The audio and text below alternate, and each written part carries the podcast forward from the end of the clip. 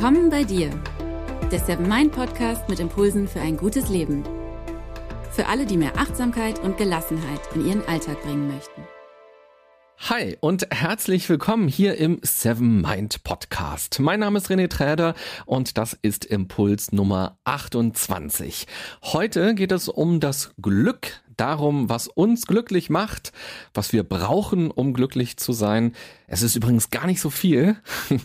Und vor allem, was wir selbst dazu beitragen können, um glücklicher zu sein, um etwas glücklicher zu werden oder um wieder glücklich zu sein.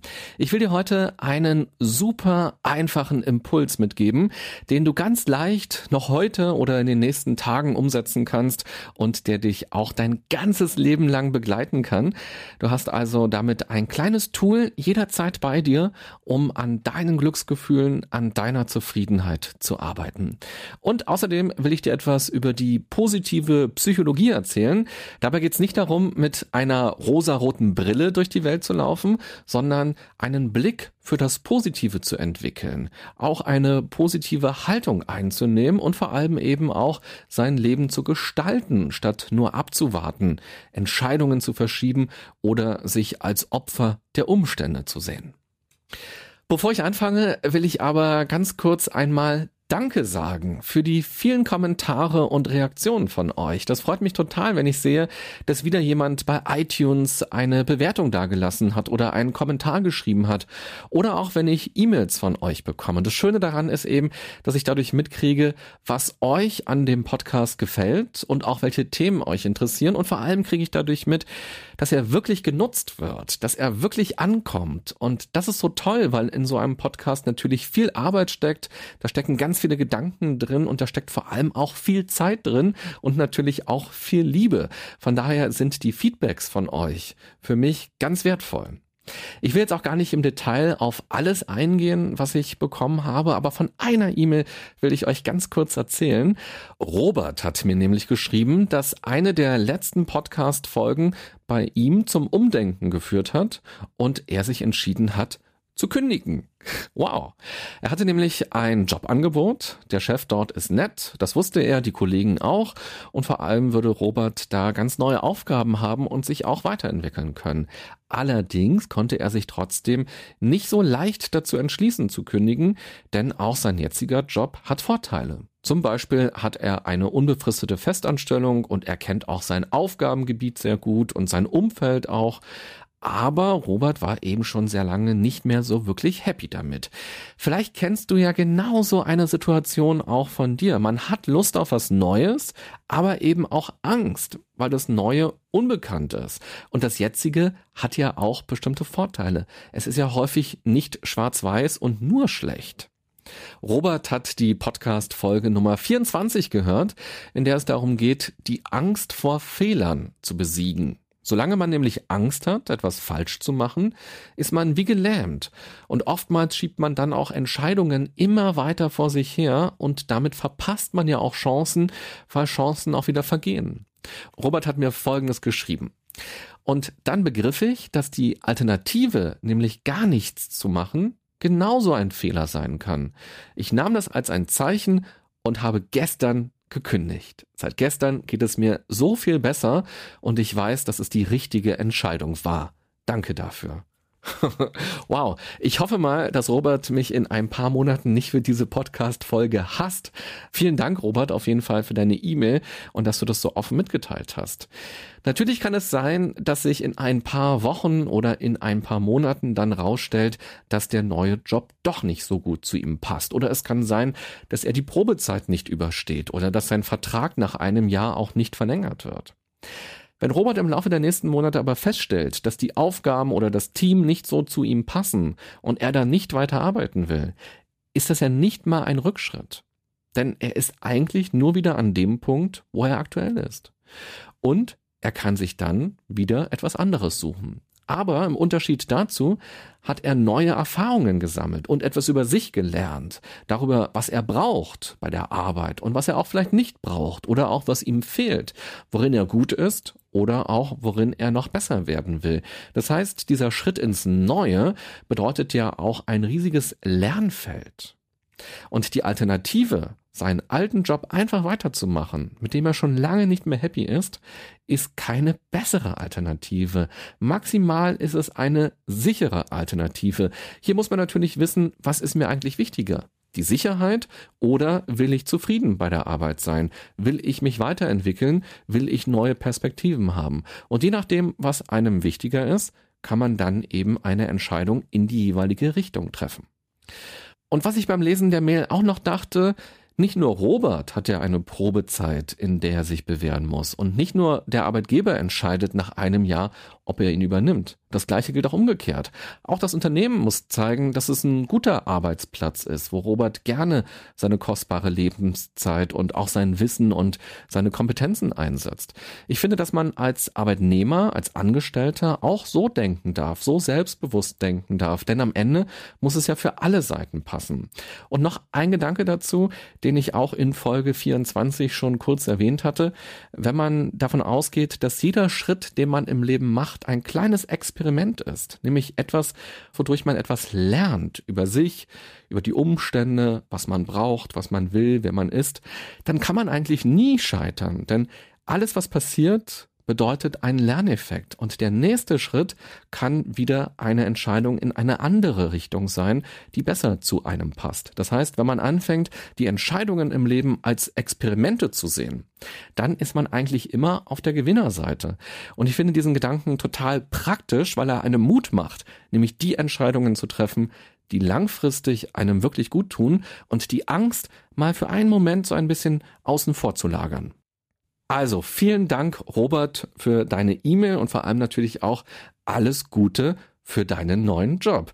Und ich denke, dass dieser Aspekt auch für viele andere interessant sein kann, weshalb ich auch mal exemplarisch jetzt von Roberts Mail erzählt habe.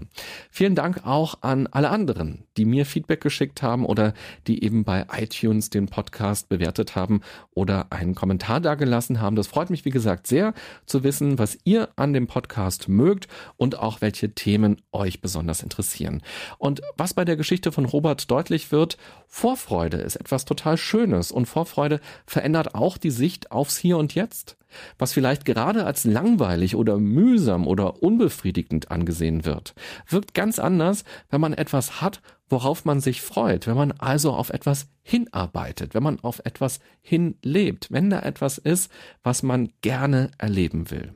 Es gibt ja auch diesen Satz, Vorfreude ist die schönste Freude.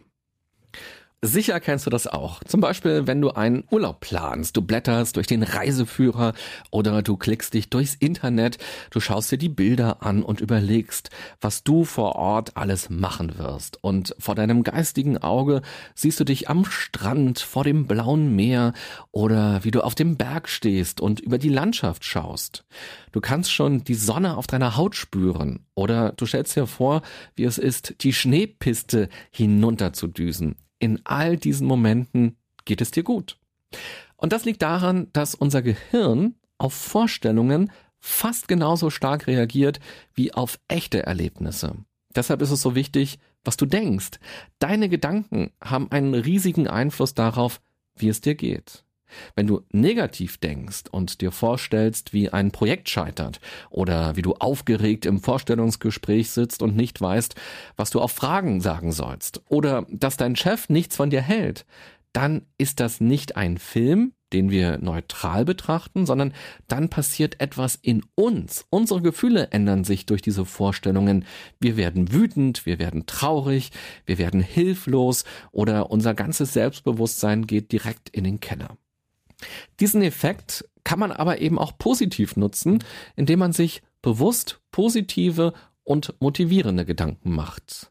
Als kleinen Impuls will ich dir deshalb für heute oder die nächsten Tage mitgeben, erzeuge Vorfreude in dir. Und das geht ganz einfach. Überlege mal, welchen deiner Freunde du schon lange nicht mehr getroffen hast. Wen würdest du gerne mal wiedersehen wollen? Mach am besten noch heute ein Treffen aus und freu dich darauf. Vielleicht wohnt er oder sie auch ein bisschen weiter weg. Das wäre doch dann auch ein guter Grund, um mal die Koffer zu packen und dorthin zu fahren für ein paar Tage. Oder du planst ganz unabhängig davon einen Urlaub. Das müssen auch nicht direkt zwei Wochen sein. Wie wäre es denn mal mit einem Kurztrip irgendwo innerhalb Deutschlands oder innerhalb deines Bundeslandes oder du schaust dir das Bundesland nebenan mal an oder du machst eine kleine Radtour durch deinen Ort oder durch den Nachbarort. Vielleicht spielt auch deine Lieblingsband in der Nähe bald mal. Hol dir ein Ticket und häng es dir an den Spiegel. Freu dich darauf, immer wenn du dorthin schaust. Bald wirst du auf dem Konzert sein oder bald wirst du diese Radtour machen. Bald wirst du am Meer sein. Bald wirst du diesen Freund treffen. Und wenn du dir etwas Größeres kaufen willst, dein Geld aber gerade nicht reicht, dann spare doch mal bewusst darauf hin. Also vielleicht willst du ja einen neuen Fernseher oder einen neuen Laptop oder einen E-Book-Reader oder einen besonders flauschigen Bademantel. Verzichte darauf, irgendeine 0% Finanzierung zu machen und erst recht darauf, in den Dispo zu gehen, sondern sie ist positiv. Du musst nicht alles sofort haben. Du kannst auch darauf hinsparen und dich somit darauf freuen wenn du Monat für Monat ein bisschen Geld zur Seite legst und auch weißt, warum, wofür dieses Geld ist. Du kommst nämlich dadurch Schritt für Schritt deinem Wunsch ein bisschen näher und das sogar noch ohne dich zu verschulden. Also schau doch mal, welche Dinge bei dir anstehen oder plane etwas. Dadurch hast du auf jeden Fall mehr von deinen Glücksgefühlen, denn Vorfreude ist die schönste Freude. Im zweiten Teil der heutigen Folge soll es noch etwas wissenschaftlicher werden. Den Begriff positive Psychologie hast du sicher auch schon gehört. Er ist eng verknüpft mit Martin Seligmann. Einige sagen auch Martin Seligman. Das ist ein amerikanischer Psychologe. Er lehrt und forscht an der Universität von Pennsylvania und sein Spezialgebiet ist die klinische Psychologie. Das heißt, dass es hier also um Therapie vor allem geht. Und in der Geschichte der Psychotherapie gibt es eine ganz lange Tradition, über das zu sprechen, was schief läuft, also über Probleme und über Konflikte zu sprechen. Inzwischen ist es aber oftmals ganz anders. Inzwischen steht nämlich häufiger im Mittelpunkt, was gut läuft, was Stärken sind, was Ressourcen sind, die einem helfen, beim Überwinden von Krisen und beim Lösen von Problemen. Was stärkt uns also? Das ist heute viel öfter der Fokus in Therapien. Und genau darum geht es auch bei der positiven Psychologie, also um die positiven Aspekte des Lebens, um die positiven Aspekte des Menschseins. Dazu gehören Glück, Liebe, Vertrauen, Stärken, Geborgenheit, Freundschaft, Optimismus und viele, viele weitere. Die positive Psychologie fragt sich zum Beispiel auch, wie müssen Führungskräfte sein, damit die Mitarbeiter motiviert sind. Es geht nicht darum, was bewirkt Burnout, sondern es geht darum, was motiviert. Und so kann man sich auch selbst fragen, was muss ich, was kann ich selbst machen, um glücklich zu sein?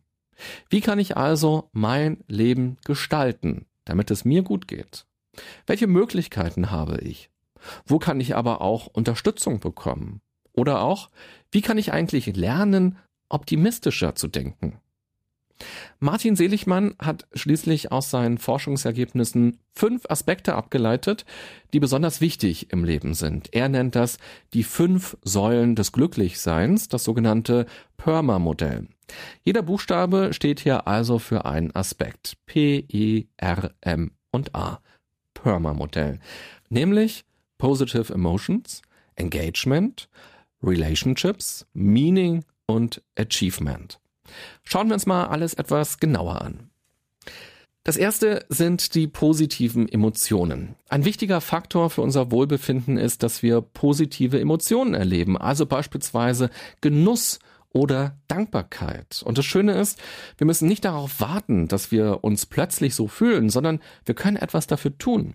Viele Übungen der positiven Psychologie kennst du auch schon, wenn du dich mit Achtsamkeit auseinandersetzt. Zum Beispiel wird empfohlen, ein Dankbarkeitstagebuch zu schreiben. Plötzlich stellt man nämlich fest, dass es mehr gibt, das man hat, wofür man dankbar sein kann, als Dinge, die einem fehlen. Durch so ein Tagebuch ändert sich der Blick, ändert sich die Wahrnehmung und damit ändern sich auch Gedanken und Emotionen. Also versuche doch mal Achtsamkeitsübungen regelmäßig einzubauen in deinen Alltag und dann stärkst du dadurch auch ganz häufig indirekt deine positiven Emotionen. Das zweite, das für Seligmann zu einem glücklichen Leben dazugehört, ist, dass man seine Stärken einsetzt. Studien haben gezeigt, dass man dadurch nämlich viel leichter in diesen sogenannten Flow-Zustand kommt, in dem wir vollkommen in einer Beschäftigung aufgehen und alles um uns herum vergessen. Egal, ob es um Sport geht oder ums Zeichnen oder auch darum, eine Excel-Tabelle zu erstellen. Auch hier geht es also darum, nicht zu schauen, was man noch nicht kann und worin man besser werden will, sondern zu schauen, worin bin ich eigentlich gut und das dann eben auch zu machen und darin aufzugehen. Bei diesen Dingen hat man nämlich Erfolgserlebnisse und die stärken dann auch das Selbstvertrauen. Also, worin bist du gut? Privat oder aber auch beruflich? Und machst du das denn schon ausreichend und oft oder hast du deinen Fokus mehr in Richtung, wie muss ich mich eigentlich noch entwickeln? Was brauche ich eigentlich noch? Was muss ich eigentlich alles noch lernen? Der dritte Aspekt sind Beziehungen. Egal ob tiefe Freundschaften oder eine glückliche Partnerschaft oder auch die Familie. Erfüllende Beziehungen zu anderen Menschen lösen positive Gefühle in uns aus. Es ist wichtig, dass wir Personen kennen, denen wir vertrauen können und in deren Nähe wir uns wohlfühlen, wo wir uns fallen lassen können und so sein dürfen, wie wir sind. Wir Menschen sind eben Herdentiere und brauchen dieses soziale Netzwerk, aber eben nicht Facebook und Instagram, sondern das echte soziale Netzwerk. Dazu können übrigens auch Kollegen gehören, denen man vertraut, mit denen man gerne sich unterhält, mit denen man gemeinsam lachen kann oder eben auch besonders gut arbeiten kann. Einsamkeit dagegen ist gerade in unserer heutigen Zeit ein riesiges Problem und Einsamkeit macht krank. Das ist inzwischen sogar wissenschaftlich bewiesen. Wenn dich das interessiert, dann hör da auch mal in Podcast Folge 15 rein. Dort habe ich mich dem Thema Einsamkeit nämlich auch sehr ausführlich gewidmet. Und der vierte Aspekt für Seligmann ist Sinn. Er sagt, dass für ein erfülltes Leben wichtig ist, dass wir eine Sinnhaftigkeit erkennen. Dabei müssen wir nicht den einen Sinn des Lebens finden, sondern es geht darum, unsere eigene Bestimmung zu finden und eben danach dann auch zu leben. Sinn meint aber auch noch viel mehr. Vor allem im Kleinen geht es darum zu wissen, warum macht man denn Dinge? Und gerade bei negativen Ereignissen oder auch Erlebnissen ist es wichtig, diese sinnvoll in sein Leben zu integrieren, anstatt daran zu zerbrechen. Ein sehr großes Thema ist das, das kann man in so ein paar kurzen Minuten gar nicht erschöpfend und völlig gerecht abhandeln. Wenn dich das interessiert, dann kann ich dir auf jeden Fall Viktor Frankl ans Herz legen, vor allem sein Buch Trotzdem Ja zum Leben sagen. Und vielleicht mache ich auch mal in einer der nächsten Podcast-Folgen hier etwas ausführlicher, etwas zum Thema Sinn im Leben. Und der letzte Aspekt ist im weitesten Sinne Ziele erreichen beziehungsweise etwas zu leisten. Sicher kennst du auch das Gefühl, etwas vollbracht zu haben. Vielleicht hast du endlich den einen übervollen Schrank bei dir zu Hause aufgeräumt und bist ganz stolz, wenn du die Schubladen aufmachst oder in die Regale schaust und dort wieder Ordnung vor dir hast. Oder du hast deine Diplomarbeit oder Masterarbeit abgegeben oder du hast ein Haus gebaut oder auch ein Projekt im Job gerade abgeschlossen. Solche Dinge machen uns stolz. Es ist schön zu sehen, dass man etwas geschafft hat. Mit der eigenen Energie, mit den eigenen Gedanken oder eben auch mit den eigenen Händen und dass man etwas abgeschlossen hat. Und deshalb lohnt es sich, mal genauer zu schauen, habe ich denn eigentlich viele offene Projekte, nicht nur beruflich übrigens, sondern auch privat. Und da gehört zum Beispiel auch dieser unaufgeräumte Schrank dazu oder auch diesen Brief, den man schon lange abschicken wollte oder die blöde Steuererklärung, die man noch machen muss oder wollte. Also gibt es ganz viele unerledigte Dinge in meinem Leben, dann würde es sich lohnen, Step by Step hier mal ein bisschen was abzuarbeiten. Das macht unterm Strich dann auch glücklich, auch wenn vielleicht manche Tätigkeiten erst einmal nerven und man nicht im Flow ist. Also ich kenne zumindest wenig Leute, die eine Steuererklärung machen und sagen, wow, da bin ich so aufgegangen, ich war voll im Flow dabei. also, es gibt natürlich ganz viele verschiedene Modelle und Gedanken dazu, was uns glücklich und zufrieden macht. Heute habe ich dir das von Seligmann vorgestellt und vielleicht waren da ja auch Dinge dabei, die du schon kanntest aus anderen Modellen, aus anderen Konzepten, aus anderen Denkschulen, aus anderen Philosophien. Aber es ist eben mal ganz schön, von verschiedenen Leuten sich anzuschauen, was sagen die denn eigentlich, was braucht man für ein gutes Leben. Im Kern geht es bei Seligmann darum, sein Leben aktiv in die Hand zu nehmen, Dinge zu gestalten, auch wenn es schwierig wird, am Ball zu bleiben und dafür zu sorgen, dass man das schafft, was einem wichtig ist und dass man sich darum kümmert, dass es ein paar Menschen in seinem Leben gibt, die einem etwas bedeuten. Äußere Umstände erwähnt er gar nicht. Die gehören eben wie bei einem Spiel dazu. Auf einem Spielfeld zum Beispiel. Da kann der Rasen nass sein oder es kann dunkel sein. Die Sonne kann einblenden. Mit diesen Dingen muss man eben leben lernen. Er beschränkt sich allein auf das, was man selbst gestalten kann. Und genau das finde ich schön an seiner Vorstellung, wie man ein gutes und zufriedenes Leben führen kann. Also, Fazit der heutigen Folge. Vorfreude ist die schönste Freude, heißt es. Ob es tatsächlich die schönste ist, weiß ich nur nicht. Das wäre vielleicht sogar ein bisschen schade, weil die Realität dann ja nur halb so schön wäre. Aber durch Vorfreude können wir unsere Freude strecken. Unser Gehirn reagiert auf Vorstellungen nämlich ähnlich intensiv und deshalb plane etwas, was dir Freude macht. Einen Urlaub, einen Ausflug, einen Besuch und genieße deine Glücksgefühle. Eine Message, die mir ganz besonders wichtig ist, Glück ist erlernbar. Jeder von uns kann etwas machen, um zufriedener zu sein. Martin Seligmann, der viel im Bereich der positiven Psychologie forscht, sagt, es gibt fünf Säulen des Glücks. Für ihn sind das positive Gefühle, dass man seine Stärken einsetzt, dass man gute Beziehungen hat, dass man Sinn empfindet für das, was man tut und dass man Ziele erreicht bzw. etwas leistet.